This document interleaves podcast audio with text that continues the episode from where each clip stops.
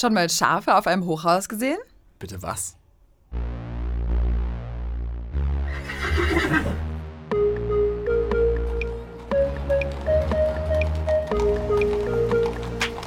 Ponys in der Tiefgarage.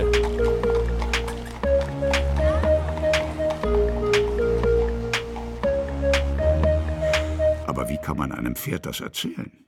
Und damit herzlich willkommen zum Podcast Ponys in der Tiefgarage. Ein Podcast über das Leben in der Stadt der Zukunft. Wir sind Henry Und Pauline. Heute sprechen wir mit euch über Schafe auf Dächern und bepflanzte Busse auf den Straßen. Die Städte werden immer größer und die Temperaturen steigen weltweit. Unsere Großstädte gleichen Betonwüsten. Ein Großteil der Bodenoberfläche ist durch undurchlässige Materialien nahezu vollständig abgedichtet. Die verwendeten Baustoffe wie Stein, Beton, Stahl und Asphalt speichern Wärme deutlich besser als natürliche Vegetation wie Bäume oder Sträucher. Doch dabei ist die positive Wirkung von Grün in Städten wissenschaftlich bewiesen. Nicht nur für unsere Gesellschaft, sondern auch für Umwelt und Wirtschaft. Stadtgrün steigert nicht nur die Attraktivität einer Stadt, sondern fördert auch die Gesundheit und sorgt bei uns Menschen einfach für gute Laune. Sag mal, Pauline, du wohnst doch in der Innenstadt, oder? Ja, warum? Was denkst du, wenn du Sommer in der Stadt hörst? Ich denke an unerträgliche Hitze. In meiner Dachgeschosswohnung ist es so heiß, dass ich mich kaum mehr aufhalten kann und nachts kühlt es auch nicht mehr richtig ab. Und genau das ist der Punkt. In unseren Städten kann es im Vergleich zum Umland in Sommernächten bis zu 10 Grad wärmer werden. Dieses Phänomen nennt man den Wärmeinseleffekt. Es wird sich auch in Zukunft durch den Klimawandel weiter verstärken. Der Wärmeinseleffekt entsteht dadurch, dass unsere windarmen Städte tagsüber die Sonnenwärme speichern und diese dann abends wieder abgeben. So kühlen sie nie richtig ab. Deshalb kommt es immer häufiger zu sogenannten tropischen Nächten, in denen die Temperatur nicht unter 20 Grad Celsius sinkt. Je größer die Stadt, desto stärker ist der Effekt. Durch die stetig steigende Hitze sinkt auch die Luftqualität. Die zusätzliche Belastung ist nicht nur schlecht für die Umwelt, sondern wirkt sich auch direkt auf die Gesundheit der Menschen aus. Die Hitze sollte auf keinen Fall auf die leichte Schulter genommen werden. Sie beansprucht unsere Körper und kann zu einer Überlastung unseres Herz-Kreislauf-Systems führen. Typische Symptome bei zu viel Hitze sind Kopfschmerzen, Erschöpfung und Benommenheit. In den ungewöhnlich heißen Sommertagen im Jahr 2006 gab es rund 390 Hitzetote in Berlin. Im Sommer 2018 haben dort Meldungen von über 500 Todesfällen für Schlagzeilen gesorgt. Außerdem führt die Hitze zu Schlafstörungen. Weil wir schlicht und einfach übermüdet sind, steigt auf Dauer die Unfallgefahr. Zudem schaffen es die meisten Leute einfach nicht genug zu trinken, um den Wasserverlust, den sie durchs Schwitzen haben, wieder auszugleichen. Rom legt damit ihre Nasoni vor. Das heißt so viel wie große Nasen. In der gesamten Stadt können sich die Besucher an diesen Brunnen Trinkwasser abzapfen. Gerade in Rom, wo es im Sommer schon mal ganz schön heiß werden kann, sind die Nasoni also nicht mehr wegzudenken. Die ansteigende Hitze und die Häufung der tropischen Nächte sind nur zwei der vielen Folgen des weltweiten Klimawandels. Wenn wir nicht aktiv gegen den Treibhausgasausstoß und damit gegen die Erderwärmung vorgehen, wird es Schätzungen zur Folge im Sommer 2080 in Hannover so warm wie in Sao Paulo in Brasilien. Natürlich bedingt sich die Temperatur einer Stadt auch durch ihre Lage. Stuttgart liegt in einem Talkessel und wird dadurch nicht so gut belüftet wie zum Beispiel Freiburg. Dort kommt an vielen Abenden der Höllentäler. Der Höllentäler ist ein Bergwind, der abends und nachts das Stadtgebiet belüftet. Er setzt sich aus den Hangabwinden östlich von Freiburg zusammen. Meistens beginnt er circa eine Stunde nach Sonnenuntergang durch die Stadt zu wehen. Dabei verdrängt er die Freiburger Wärmeinsel. Er erneuert und erfrischt die Luft in der Innenstadt. Dabei sinkt die Temperatur und die Schadstoffkonzentration. Gut für die Freiburger. Doch was kann man machen, wenn es in der Heimatstadt nicht so einen Wind gibt? Eine wirksame, aber einfache Maßnahme lautet mehr Grün. Bäume senken die Temperatur nämlich nachweislich. Das belegen immer mehr Studien. Und wer das nicht glaubt, kann ja mal an einem heißen Sommertag von der Stadt in den Wald fahren. Laut Forschern der niederländischen Universität Wageningen kühlt ein Baum so leistungsstark wie zehn Klimaanlagen. Und wenn kein Wald in der Nähe ist, bleibt nur noch übrig, die Pflanzen in die Stadt zu holen. Die meisten Städte erinnern an Wüsten aus Beton. Fast überall sind Straßen, asphaltierte Plätze und eine Unmenge an Häusern. Hier wäre überall Platz für mehr Grün. Egal ob an Fassaden, Dächern, Parkplätzen oder an anderen Oberflächen in einer Stadt. Das alles bietet Fläche zum potenziellen Begrünen. Mehr Pflanzen helfen nicht nur gegen die steigenden Temperaturen, sie schützen auch vor Lärm. Grünflächen absorbieren den Schall und sorgen so zum Beispiel auch für eine bessere Akustik im Raum. Allerdings sind Städte nicht der natürliche Lebensraum von Pflanzen. Sie brauchen also viel Pflege, um uns das zu geben, was wir von ihnen erwarten.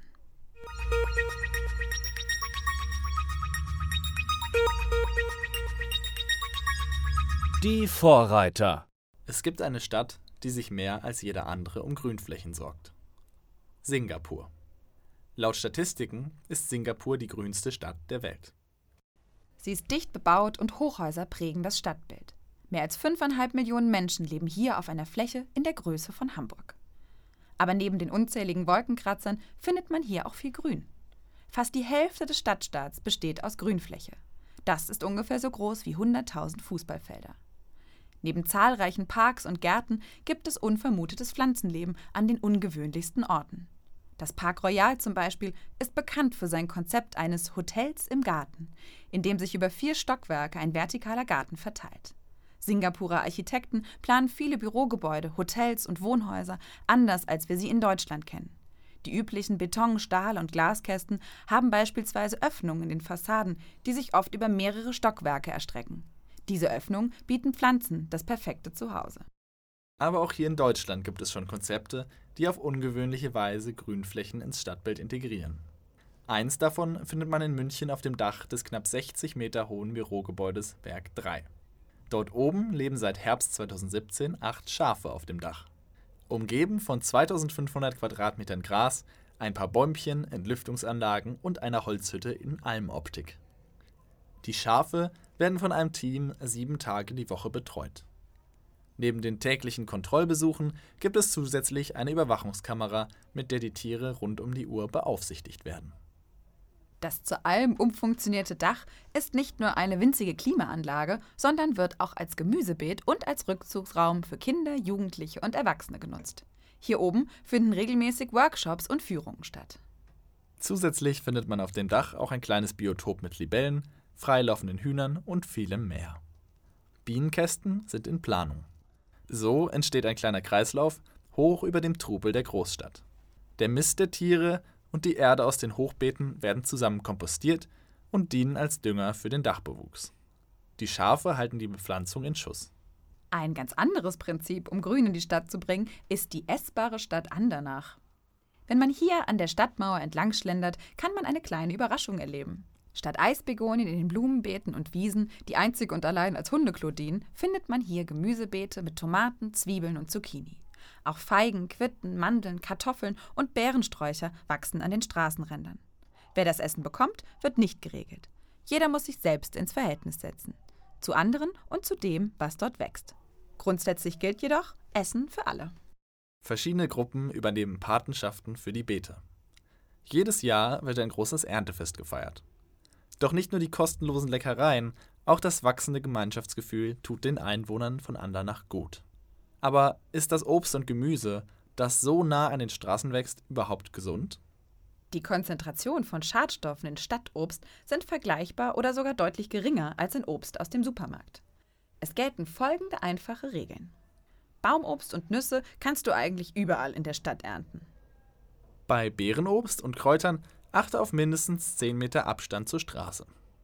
Bei sehr stark befahrenen Straßen wähle einen Abstand von mindestens 20 Metern oder besser mehr. Und am besten ist es, wenn zusätzlich zwischen der Straße und dem Erntestandort eine Hecke wächst.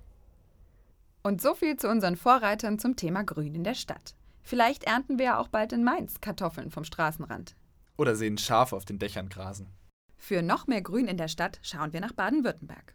Dort sind in der Landesbauordnung seit März 2015 Begrünungen bei Neubauten ohne Garten vorgeschrieben. Daraus entsteht oft eine Dachbegrünung. Diese schützt die Dachabdichtung und verlängert die Lebensdauer der gesamten Baustruktur. Die Flachdachbegrünung wirkt dabei als Schutz vor Witterungsverhältnissen sowie als Schall- und Wärmeschutz. Das Haus bleibt im Sommer schön kühl und im Winter werden Heizkosten gespart. Dazu kommt, dass Abflüsse und Kläranlagen entlastet werden, weil das Wasser bei Starkregen nicht sofort abfließen muss, sondern in der Erde und in den Pflanzen gespeichert wird.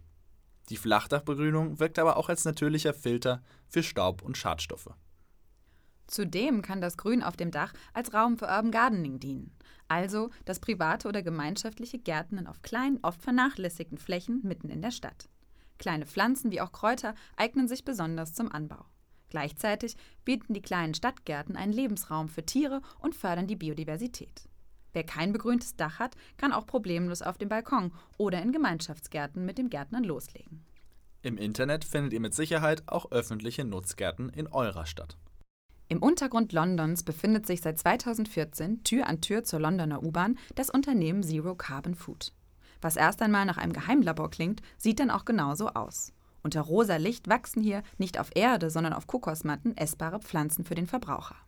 Gemüse, Kräuter, Salat und Pilze können hier unter gleichbleibenden Bedingungen wachsen und gedeihen, egal ob es schneit oder die Sonne scheint. Die acht ehemaligen Luftschutzbunker liegen zentral. Somit gibt es kurze Transportwege. Den Strom für die Anlagen beziehen die Betreiber aus erneuerbaren Energien. Beleuchtet wird nachts, wenn der Strom billig ist. Umgeleitete Heißluft aus den U-Bahn-Tunneln ersetzt ein zusätzliches Heizsystem. Klingt alles irgendwie nicht so lecker. Warum ist das Projekt dennoch so vielversprechend?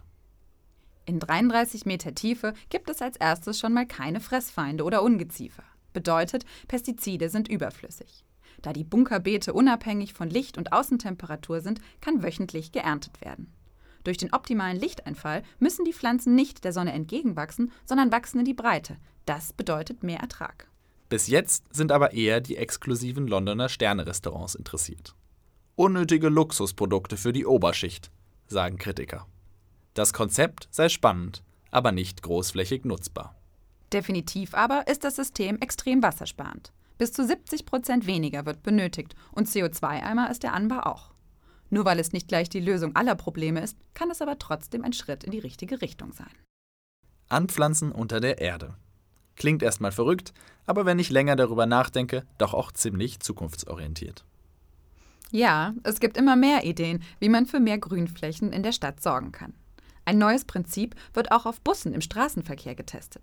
Dazu angeregt hat das Projekt Bus Routes des New Yorkers Marco Castro Cosio. Auch in Bielefeld in Deutschland wurde dieses Prinzip jetzt auf vier ihrer 22 Hybridbussen angewendet. Die Fahrzeuge tragen dazu bei, Schadstoffe aus der Luft zu filtern und bieten Insekten einen Lebensraum. Die angebauten Kräuter und Gräser befinden sich dabei in einer Trägerschicht aus optimal recycelbarem, wetterbeständigen Kunststoff. Sie bietet den Pflanzen Halt ohne Erde.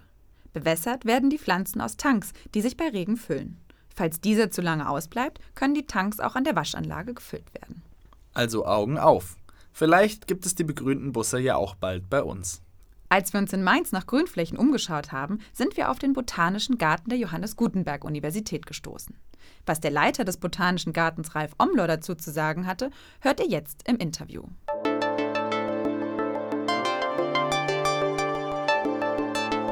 Im Gespräch.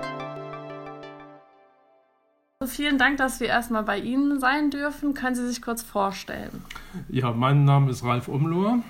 Ich bin hier am Botanischen Garten der Universität Mainz, der sogenannte Kustos, zuständig für die wissenschaftliche Betreuung des Botanischen Gartens, Dokumentation des Pflanzenbestandes, Bestimmung, Öffentlichkeitsarbeit des Botanischen Gartens, Konzepte zur Strategie, solche Geschichten.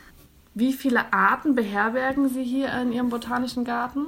Ja, das ist äh, eine große Sammlung mit über 8000 verschiedenen Pflanzen aus im Prinzip allen Regionen der Welt. Es gibt so einen wissenschaftlichen Sammlungsauftrag. Wir versuchen ein möglichst breites Spektrum der gesamten Pflanzenvielfalt der Erde hier abzubilden. Für Forschung und Lehre in erster Linie, aber auch für Bildung, auch über die Universität hinaus, für Projekte im Natur- und Artenschutz kommen dazu und einfach auch als, naja, als wunderbarer Garten zur Erholung und zur Anschauung. Und ich habe jetzt gerade gesehen, da sind verschiedene Gewächshäuser.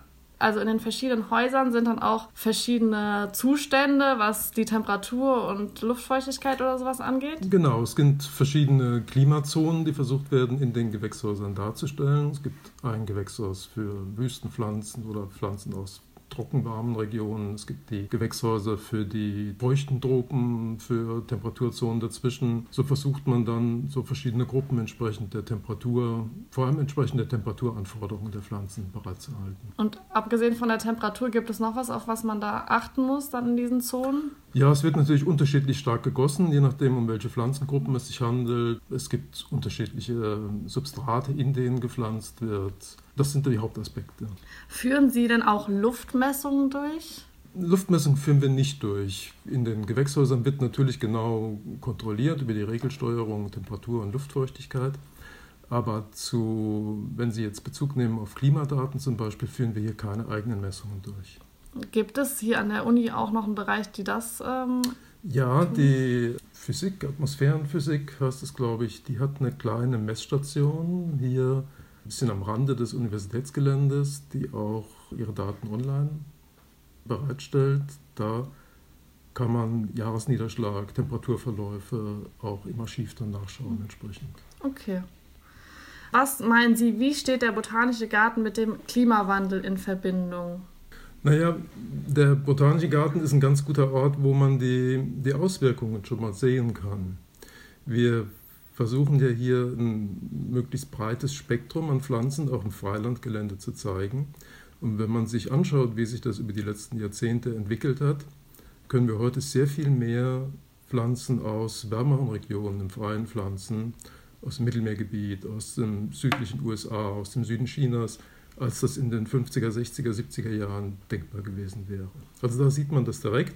Andere Pflanzen bekommen große Schwierigkeiten durch die Trockenperioden, die wir haben, durch ja, Niederschlagsmangel, durch Hitze, durch neue Schädlinge. Also wir haben Veränderungen im Pflanzenbestand, die auf diese klimatischen Veränderungen zurückgehen, ganz klar. Also würden Sie sagen, kann man das pauschal so sagen, dass Pflanzen, die in kühleren Regionen eigentlich wachsen, eher aussterben? Ja, aussterben würde ich jetzt im Moment nicht sagen. Es gibt ähm, Veränderungen. In der Natur reagieren die Pflanzen, wenn ihnen die Zeit bleibt, mit Migration darauf, genau wie Tiere oder Menschen auch. Das heißt, die Samen werden jedes Jahr ausgebreitet und damit können die Pflanzen neue andere Lebensräume besiedeln. Pflanzen, die kühlere Bedingungen brauchen, die wandern im Gebirge in höhere Lagen oder wandern, wenn die Möglichkeit besteht, nach Norden ab, in kühlere Klimazonen. Aber das ist ein Prozess, der natürlich viel Zeit benötigt und der ja in der Natur Korridore ermöglicht, wo die Pflanzen über tierische Vektoren oder mit dem Wind verbreitet wandern können. Und solche Korridore fehlen heute oft. Meinen Sie, dass man allein durch Begrünung den Klimawandel aufhalten kann? Ähm, sicher nicht.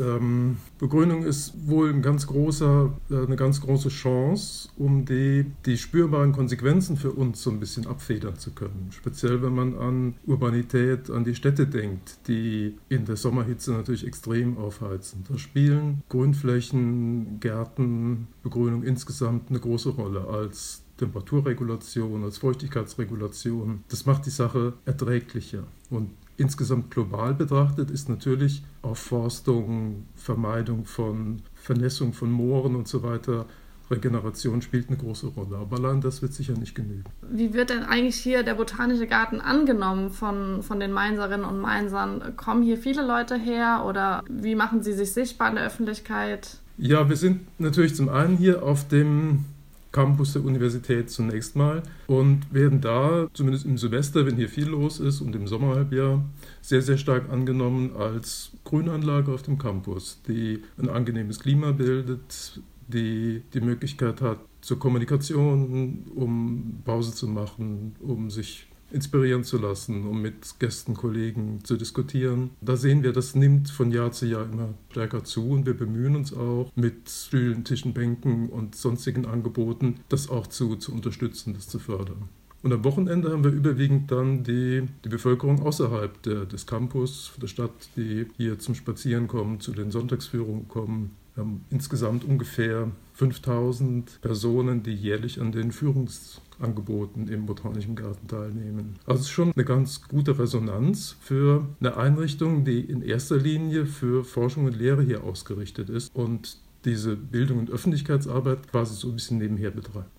Wo kann man sich zum Beispiel diese Termine anschauen, die Sie da anbieten für die Führung? Ja, Termine werden veröffentlicht auf unserer Internetseite, in der lokalen Presse. Wir drucken so einen Programmflyer, den wir so gut wie es geht hier zumindest im Universitätsumfeld und in der Stadt verteilen. Und über die Jahre hat sich ein relativ stabiles Ich habe Klientel, eine Besuchergruppe gebildet, die unser Programm wahrnimmt und es auch weiter kommuniziert. Das klappt inzwischen ganz gut. Und äh, wie finanziert sich das alles, wenn Sie hier sagen Flyer und Bänke und Stühle? Also wo kommt da das Geld her? Ja, solche Kleinigkeiten in Anführungszeichen, die gehen sehr, sehr stark über, über Spenden und über den Förderverein des Botanischen Gartens, der uns unterstützt. Es gibt seit diesem Jahr auch eine Stiftung für den Botanischen Garten, die gerade diese Aspekte Begegnung und äh, Kultur und Kommunikation im Garten fördern will. Und sonst die Grundausstattung, die den größten Teil natürlich trägt. Es gibt viele Mitarbeiter hier im Garten. Es gibt die äh, Unterhaltung der Gewächshäuser vor allem, die natürlich Geld kosten. Das läuft über den Universitäts- und, und Landesetat natürlich. Was denken Sie, wenn wir jetzt nichts verändern bei unserem jetzigen Lebensstandard, bei unseren jetzigen Routinen? Wo führt das hin, wenn wir jetzt genauso weiterleben, also die breite Masse? Die, die Tendenzen, die wir sehen, zum einen in den klimatischen Veränderungen, zum zweiten im, im Rückgang der biologischen Vielfalt insgesamt, die sind schon sehr besorgniserregend. Das geht nicht alles auf, oder der Verlust an Biodiversität geht nicht alles auf den Klimawandel zurück sondern da spielen Aspekte wie naja, Zerstörung von, von Lebensräumen, zu intensive landwirtschaftliche Nutzung, zu hoher Einsatz von Pestiziden und so weiter die Hauptrolle. Der Klimawandel kommt da oben drauf. Der Klimawandel wird vor allem für, für, unsere, naja, für unsere Kultur, für unsere Gesellschaften bedrohlich sein, während die Zerstörung der Lebensräume für die natürliche Vielfalt problematisch ist. Aber was meinen Sie genau mit, der Klimawandel wird ein Problem für uns? Sein? Auf was spielen Sie da an? Es wird sicher zu, zu großen gesellschaftlichen Problemen führen. Die, die Problematik der, oder der Druck der Migration wird zunehmen, weil es Bereiche gibt auf der Welt, die, die nicht mehr bewohnt werden können oder nicht mehr, nicht mehr so ohne weiteres äh, nutzbar werden. Und wir werden hier, wir sind hier in Mitteleuropa sicher noch in einer sehr günstigen Situation, dass uns die unmittelbaren Auswirkungen so schnell nicht treffen werden, was die Veränderungen in der Natur betrifft. Wir werden feststellen, dass sich der, der Bestand an Pflanzen wird sich verändern über die Jahrzehnte langsam. Aber es ist nicht so, dass es keine, keine Bäume oder keine Sträucher mhm. mehr geben wird kommen andere hinzu. Es wird sich verlagern einfach. Es wird sich verschieben, es, wird, äh, es werden sicher neue Schädlinge hinzukommen. Äh, man kann es schlecht vorhersagen, wie die Auswirkungen sind. Man muss sich aber im Klaren sein, dass es Veränderungen geben wird, die auch spürbar werden. Wahrscheinlich schneller, als, als man vor fünf oder zehn Jahren noch vermutet hätte. Aber ich meine, auch wenn Sie jetzt sagen, das betrifft eher uns oder das betrifft eher die Arten, im Großen und Ganzen ist es in der Ökologie ja so, dass alles das genau. andere wieder betrifft und wieder alles ineinander greift. Es ist ein großer Komplex. Ähm, und wenn man natürlich Aspekte wie, wie Klimagerechtigkeit oder so weiter mit in, äh, in Betracht zieht, dann ist ganz klar, dass wir handeln müssen. Das ist ein gutes Stichwort. Und zwar, was können wir denn als Privatperson tun, um da irgendwie dagegen zu wirken? Ja, Sie, Sie haben es schon in Ihrer vorherigen Frage angesprochen. Das ist unser, unser Lebensstil natürlich, der wohl nicht so bleiben kann. Man muss sich hinterfragen, muss seinen Konsum hinterfragen, man muss seine Mobilität hinterfragen, wie weit und mit welchen Mitteln reist man, wie häufig. Man muss sich auch Ernährungsgewohnheiten hinterfragen. Das sind die Aspekte, wo wir selbst aktiv sein können. Vielleicht auch Konsum, was Regionalität und so weiter betrifft. Was Regionalität betrifft, ganz klar. Vor allem auch die, diesen relativ hohen Aspekt von von kurzlebigen Gütern, den mhm. muss man sich ja einschränken. Zum Beispiel eine Plastiktüte, die man nur eine Minute benutzt nach eine Hause. Eine Plastiktüte, äh, Textilien, das sind sicher Aspekte. Mhm.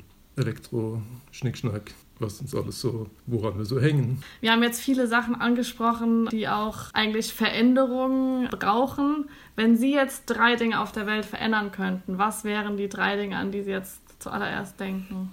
Oh je, das ist gefährlich. Ähm ich glaube nicht, dass ich mich das trauen würde.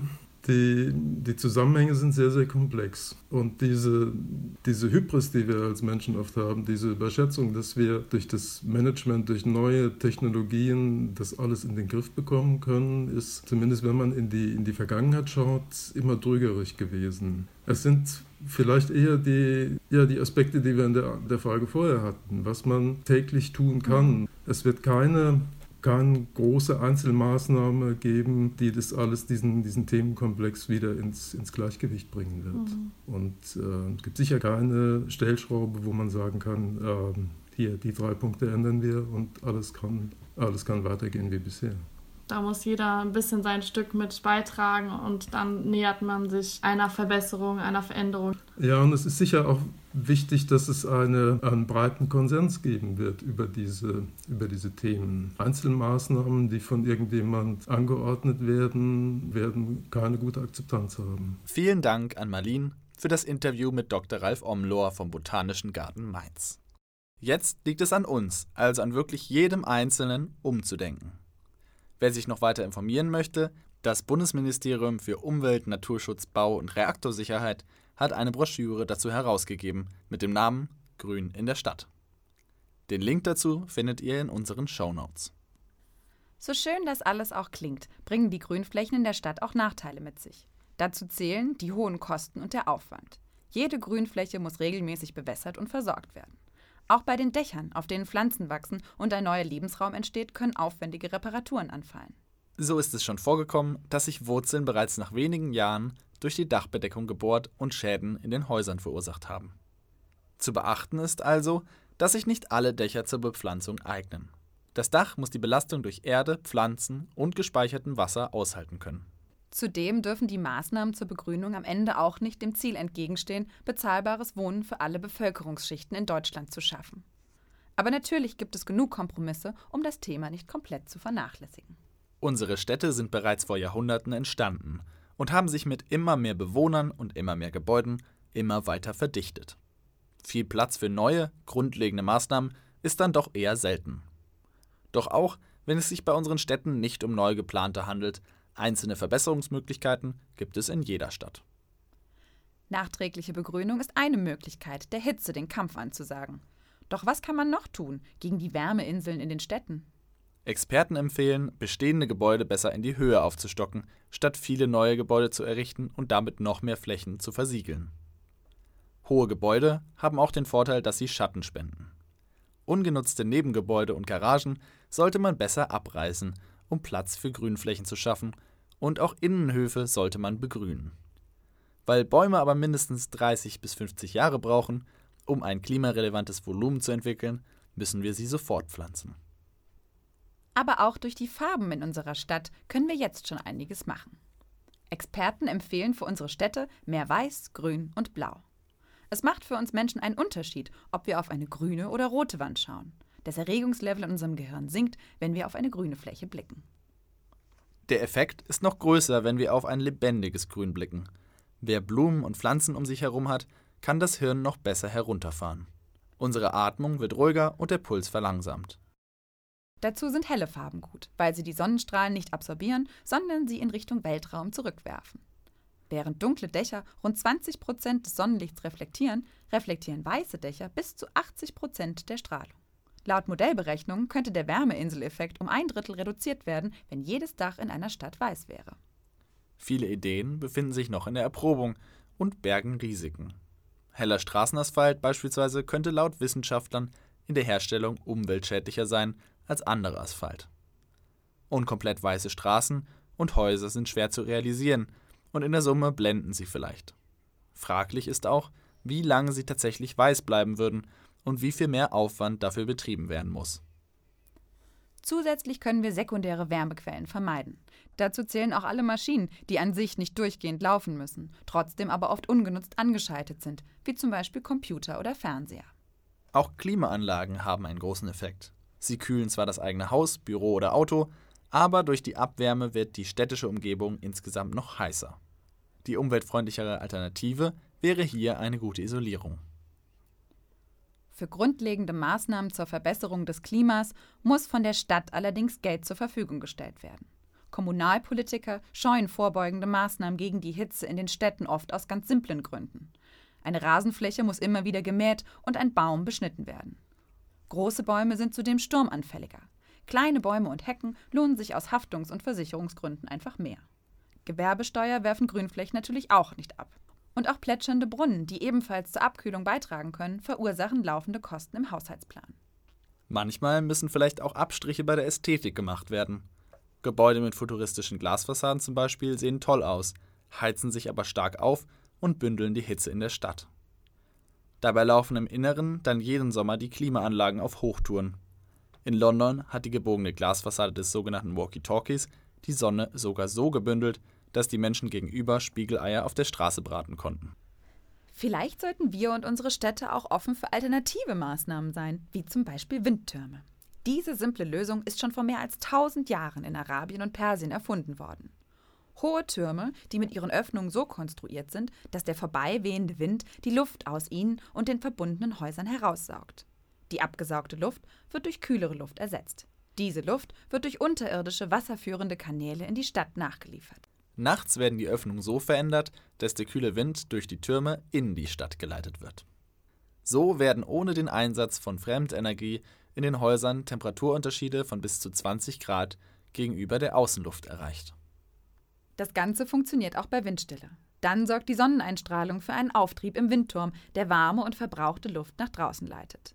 Die in den Wänden eingelagerte Kälte übernimmt jetzt die Kühlung. Diesem Beispiel folgte der Gemeindemitarbeiter Heino Schulte im Rathaus in Dörpen, einer Gemeinde in Niedersachsen. Kurzerhand hat er mit Zustimmung des Gemeindedirektors ein Loch ins Erdgeschoss des Rathauses geschlagen und dadurch eine Verbindung zum Keller geschaffen. Dort ist es kälter. Durch ein Fenster entsteht eine Bewegung der Luft. Es steht also an heißen Tagen offen und bildet den Beginn des Windflusses. Von hier aus zieht die Luft durch das Loch in die Obergeschosse bis unter das Dach, wo es am wärmsten ist. Dort zieht die Luft durch die geöffneten Fenster des Glasdaches nach draußen. Das bräuchte ich bei mir zu Hause auch mal, um meine Dachgeschosswohnung abzukühlen. Stimmt, aber deine Nachbarn fänden das bestimmt nicht so gut. Übrigens, Tiere haben schon längst erkannt, wie sie die Natur nutzen können, um mit der Sommerhitze umzugehen. So umarmen Koalas an heißen Tagen Bäume, um sich an ihnen abzukühlen. Die dicken Stämme im unteren Teil sind normalerweise so kühl, dass die Hitzemenge, die die Koalas sonst abhecheln müssten, mehr als halbiert wird. Was wir sonst als kleinen Funfact vorstellen würden, wirkt in Bezug auf die aktuelle Naturkatastrophe in Australien eher traurig. Hier sehen wir jetzt schon die drastischen Auswirkungen, die die Klimaerwärmung mit sich bringt. Bis jetzt sind es erst wenige Grade Unterschied. Aber stellen wir uns jetzt mal vor, wie es aussieht, wenn wir nichts ändern und der Klimawandel so weiter drastisch voranschreitet. Jetzt in unserem Gedankenexperiment. Ponyhof 7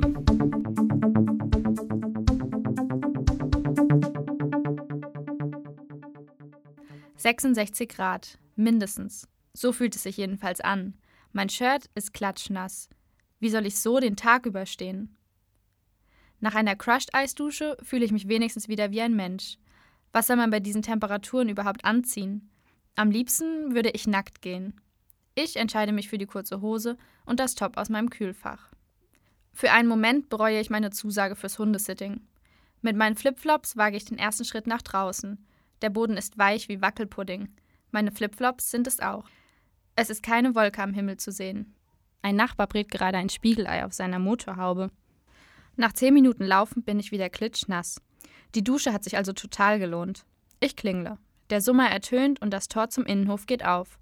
Wo früher mal ein großer Apfelbaum stand, steht heute ein Betonklotz, der so groß ist wie ich. Ich stelle mir vor, dass das eine Gedenktafel für den Baum ist. Der Hund kommt die Treppe runtergesprungen. Wie überlebt der kleine Kerl dieses Wetter überhaupt? Er hechelt wie ein Weltmeister und steuert gezielt meine Gedenktafel an. Wir bewegen uns langsam Richtung Rhein. Vielleicht ist es am Wasser etwas angenehmer. Wir überqueren den Domplatz, vorbei an den ehemaligen Blumenbeeten. Dort malen zwei kleine Kinder mit Straßenkreide Blumen auf den Asphalt, direkt neben den Miniaturgedenktafeln, die statt der Blumen den Boden übersehen. Ob die Kinder jemals eine echte Blume gesehen haben? Wir laufen weiter. Ein Opi schenkt gerade seiner Frau ein kleines Säckchen voller Kieselsteine. Sie riecht an den Steinen und gibt ihrem Mann anschließend einen liebevollen Kuss auf die Wange. Der Fahrradverkäufer gießt den Boden mit kaltem Wasser. Ich glaube, er hat Angst um die Gummireifen. Langweilig wird es ihm heute jedenfalls nicht. Der Telefonmast ist bis auf den letzten Millimeter mit Tauben bedeckt. Immerhin sehen wir jetzt endlich das Wasser. Mir ist noch genauso heiß wie vorher. Ich hole mir am Kiosk ein eiskaltes Wasser und halte es mir zuallererst gegen meine Stirn. Ich suche am Ufer ein schattiges Plätzchen. Wenn ich mich nicht gerade unter die Parkbank legen will, sieht's schlecht aus. Wir laufen weiter bis zu den Rheinwiesen, also das, was früher mal die Rheinwiesen waren. Ich kann mich nirgendwo hinsetzen, außer ich will meinen Hintern braten, wie mein Nachbar sein Spiegelei. Durch die Hitze entsteht eine Fata Morgana. Oder die Hitze steigt mir zu Kopf. Eins von beiden. Dort, wo früher ein Baum nach dem anderen stand, steht heute eine Gedenktafel nach der anderen. Ich kann mich noch an einen grauhaarigen Mann erinnern, der im Sommer oft seine Hängematte von Baum zu Baum gespannt hat. Ich frage mich, ob seine Seile an den Gedenktafeln überhaupt halten würden. In der Sekunde zieht mich der Hund aus meinen Gedanken. Er springt einem Eichhörnchen nach. Es läuft verwirrt hin und her, sucht vergeblich nach einem Ziel. Es macht Halt an einem der Betonklötze, klettert an ihm hoch und findet nichts. Es litzt wieder runter und verschwindet hinter einer Mauer. Eine Hundebesitzerin wirft einen Plastikstock für ihren Hund. Er schaut dem Stock hinterher, dreht sich um und schnuppert an einer der Tafeln. In diesem Moment erinnere ich mich an einen Tag im letzten Winter. Der Himmel war blau und die Sonne strahlte genauso wie heute, in voller Pracht. Es sah alles aus wie jetzt, außer dass die Leute statt kurzer Hosen nun Winterstiefel und Mantel tragen. Aber der Rest bleibt gleich. Egal ob Sommer, ob Winter. Es sieht genau gleich aus. Weder die Laternen noch die Betonklötze werfen Laub ab. Der Hund versucht vergeblich, Erde über sein Häufchen zu scharren. Der Höhepunkt unseres Spaziergangs ist erreicht, als ich den Haufen verpackt in einer Plastiktüte in meinen Händen halte. Was für ein wunderbarer Tag. Falls ihr euch noch weiter zum Stadtklima informieren wollt, haben wir euch das Buch aus dem Interview in die Beschreibung gepackt. Auch zum Thema Stadtklima hat sich Till seine Gedanken gemacht. Jetzt in Tills Thesen.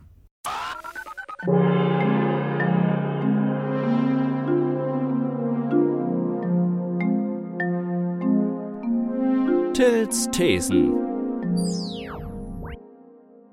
Der Erhalt der Umwelt und Rettung des Klimas ist zwecks Bequemlichkeit und mangelnder Kraft leider ins Bodenlose verlaufen. Auch hierzulande spürt man die ersten Konsequenzen. Der gute Glaube und der Verzicht auf unsere geliebten Plastiktüten hat nicht gereicht, um den Klimawandel aufzuhalten. Auch der Versuch, Klimaverschmutzung und die Volkswirtschaft in Form von EU-Emissionshandel zustande zu bringen, schuf leider auch kein besseres Klima. Aus allen Wolken fiel der deutsche Autofahrer, als es dem Diesel an den Kragen ging. Wer hätte damit rechnen können, dass deutsche Autohersteller in Fabrikarbeit Betrug am Verbraucher begehen und damit noch der Umwelt schaden? Ganz nebenbei hat die Marke Made in Germany seitdem leichte Risse bekommen, aber feiert sich selbst für den viel zu späten Umstieg auf Elektroautos. Wenigstens hat der teutonische Widerstand gegen die Windräder Erfolg gehabt. Die Verordnungen am Beispiel von Nordrhein-Westfalen zeigen es schwarz auf weiß. Windräder dürfen 1500 Meter hinter Wohngebieten errichtet werden. Damit fallen laut Experten 20 bis 50 Prozent möglicher Bebauungsgebiete für die Windräder in NRW komplett weg. Ein Kohlekraftwerk darf dagegen in 700 Metern Entfernung zum Wohngebiet betrieben werden. Auch der Betrieb von einem Steinbruch inklusive durchgeführter Sprengungen in 300 Meter Entfernung vom Wohngebiet ist laut Verordnung völlig in Ordnung. Es werden kleine Transparente gebastelt und am Ortseingang aufgestellt obwohl ein Großteil der Dorfgemeinde nur an Vögeln interessiert ist, sofern diese gebraten auf dem Teller liegen, wird auch das fadenscheinige Argument des plötzlichen Vogelsterbens durch Windräder in den Raum geworfen. Erneuerbare Energie ja, aber bitte nicht bei uns. Der Klimawandel kommt, ob wir wollen oder nicht. Und jetzt müssen wir schauen, wie wir die Suppe wieder auslöffeln. Erste starke Auswirkungen haben schon die Bewohner vieler deutscher Städte am eigenen Leib erleben müssen. Wieder einmal trifft es Menschen, die es wirklich nicht verdient haben zum Beispiel die armen Dachgeschossbewohner. Als wenn es nicht schon genug wäre, die ganzen Einkäufe durch das Treppenhaus hoch in die oberste Etage zu tragen, verbringt der Bewohner sein Dasein in stetiger Angst. Denn im Dachgeschoss liegt sein jährliches Unglück. Steht der Sommer in den Startlöchern, wird aus der schönen Wohnung ein Backofen. Dank der dunklen Dachziegel und der prallen Sonne wird das gemütliche Schlafzimmer schnell zur überdimensionalen Sauna. Geht man dann hinaus in der Hoffnung, ein wenig Luft schnappen zu können, erlebt man schnell, wie die aufgestaute Hitze ins Hirn kriecht. Die asphaltierte Straße wird dank der Hitze langsam wieder flüssig und die städtischen Grünflächen sind nicht mehr grün, sondern gelb. In der Stadt riecht es nach Abgasen und verbrauchter Luft. Typischer Sommer eben. Da der Autoverkehr in den letzten Jahrzehnten immer weiter zugenommen hat, Städte stark gewachsen sind und immer mehr Grünflächen den grauen Betonwüsten weichen mussten, kam es wie es kommen musste. Wer sich eine Klimaanlage leisten kann, lässt sie den gesamten Sommer durchlaufen. Das verursacht weiteren Stromverbrauch und vor allem Lärm. Währenddessen ringen die übrig gebliebenen Bäume im Stadtgebiet nach Wasser. Die Cafés in der Innenstadt sind komplett verwaist. Keiner geht in die Fußgängerzone, wenn er nicht unbedingt muss. Und in den Schwimmbädern herrscht Überfüllung und Randale. Manche Flüsse in Deutschland verlieren immer mehr ihren Wasserstand und der Binnenschiffverkehr kommt teilweise zum Erliegen. In der Bankenmetropole Frankfurt am Main zeigt das Thermometer im Jahr 2019 den Höchstwert von fast 40 Grad Celsius an. Angenehm ist das Leben in der Stadt bei solchen Temperaturen schon längst nicht mehr. Das haben schon einige wenige Stadtbewohner begriffen. Durch Urban Gardening ist der Versuch entstanden, mitten im Zentrum der Stadt wieder ein natürliches Ökosystem zu schaffen. Da wird dann mitten auf dem Dach in der Innenstadt Gemüse angepflanzt und geerntet. Das führt zu besserem Klima und mehr Insekten in der Nachbarschaft. Das funktioniert sogar schon so gut, dass auch pestizidfreier Honig mittlerweile oft in der Stadt statt auf dem Land produziert wird. Man kann nur hoffen, dass die Möhrchen und Tomaten auf den Dächern der Stadt diesmal auch endlich der Retter in der Not sind. In den nächsten Jahren heißt es auf jeden Fall weiter schwitzen und hinvegetieren, wenn sich der Sommer ankündigt. Man muss aber auch versuchen, positiv in die Zukunft zu blicken. Wenn man in einer Wüste lebt, muss man wenigstens nicht mehr allabendlich den Rasen sprengen. Das war's von uns. Danke fürs Zuhören. Tschüss. Ciao.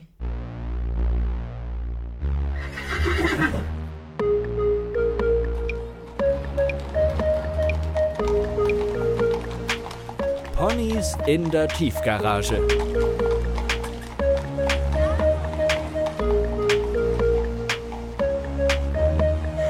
Aber wie kann man einem Pferd das erzählen? Die Inhalte dieser Folge wurden für euch von Marlin Günther, Tine Kunke, Leonie Lutz und Anna Kölsch recherchiert und verfasst.